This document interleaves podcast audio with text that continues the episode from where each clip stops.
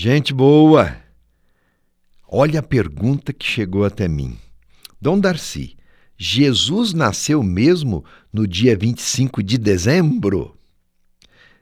Ah, uma pergunta oportuna para falarmos sobre a encarnação de Jesus, do Filho de Deus, este acontecimento fundamental para a nossa fé cristã. E assim estaremos nos preparando para o Natal do Senhor. Como já dissemos em outra ocasião, e vamos recordar, a Bíblia não é um livro de crônica e nem podemos pensar que seja um livro científico. Não, não é. A Bíblia traz a experiência de um povo com o seu Deus. Deus se manifesta para este povo e tudo aquilo que Deus fala a este povo é registrado como experiência de vida. A Bíblia é um livro oracional. A intenção dos redatores, então, não era fazer ciência. A Bíblia traz à luz uma verdade de fé em vista da nossa salvação. Os dados científicos são periféricos. Eles não ocupam o centro da mensagem.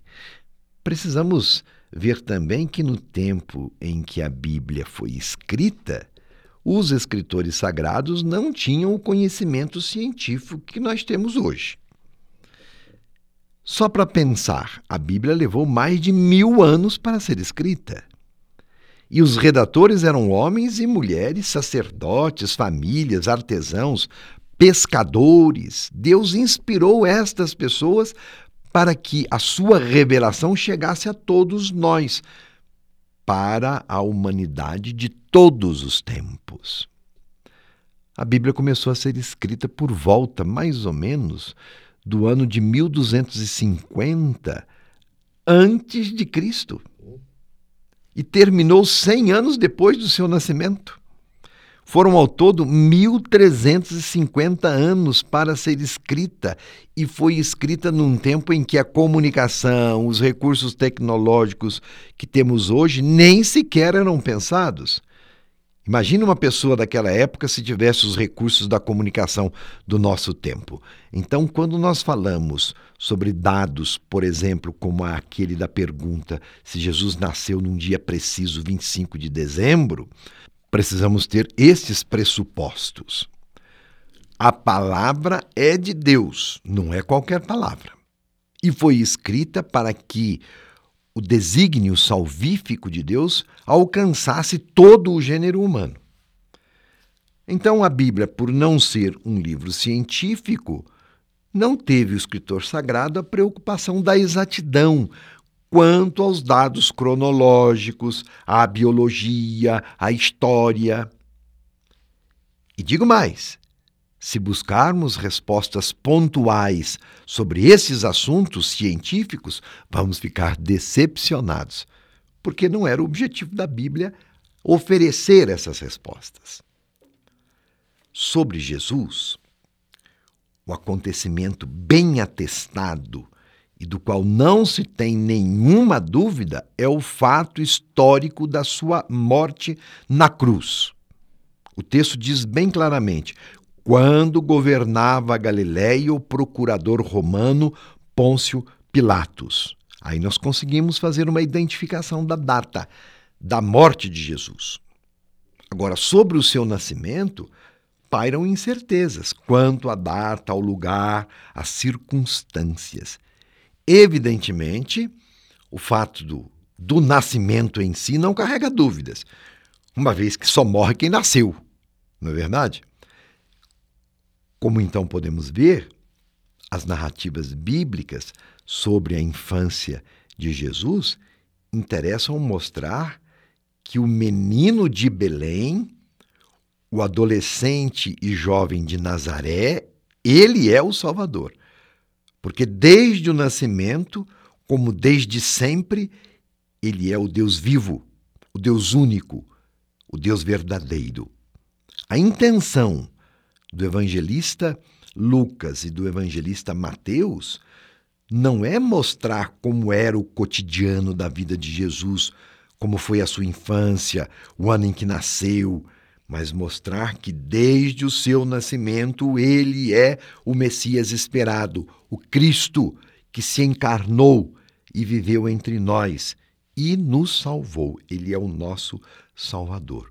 O menino nascido da Virgem Maria, por obra e graça do Espírito Santo, é o Deus Salvador. Toda a narrativa sobre a sua vinda, o nascimento no mundo, diz respeito a esta verdade, porque é esta verdade que os evangelistas querem comunicar.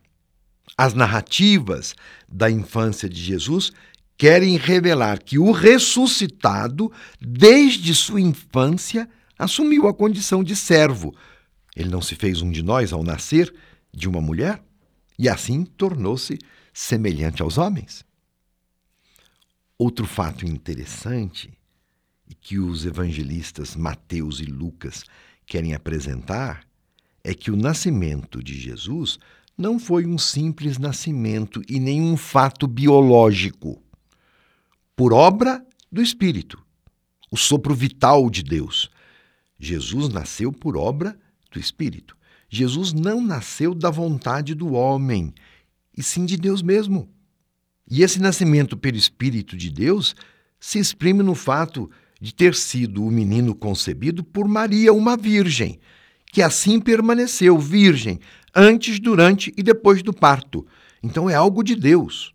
Os evangelistas querem ressaltar que Jesus não é fruto do concurso humano, embora ele se fez homem. Ele é um presente de Deus à humanidade, o Filho de Deus. Esta aqui é a mensagem central e mais importante. Enfim, a Bíblia nos reserva muito mais do que podemos entender com a mente, porque as verdades bíblicas são verdades de fé, são para ser experimentadas no coração de quem crê. E este conhecimento só é possível pelo amor salvífico de Deus que se revelou assumiu a condição humana e trouxe esperança para toda a humanidade e para toda a criação. Somos salvos pelo seu amor. É essa verdade principal que orienta todo cristão. E nessa esperança caminhamos. Que essa certeza nos prepare para celebrar o Natal. Deus veio ao nosso encontro. O Natal já se aproxima então, que essa certeza nos fortaleça para acolher Jesus que se encarnou entre nós, por nós e para nós. Então, o importante não é se Jesus nasceu ou não nasceu dia 25 de dezembro, é uma data para comemorarmos o que é fundamental. Jesus nasceu no meio de nós, fez-se um de nós, se encarnou veio pisar o chão duro que nós pisamos. Esta é a verdade que professamos e é esta a verdade que nos faz felizes, porque não estamos entregues à nossa própria sorte. Deus é o nosso parceiro, parceiro no desafio do viver. Meu abraço e minha bênção.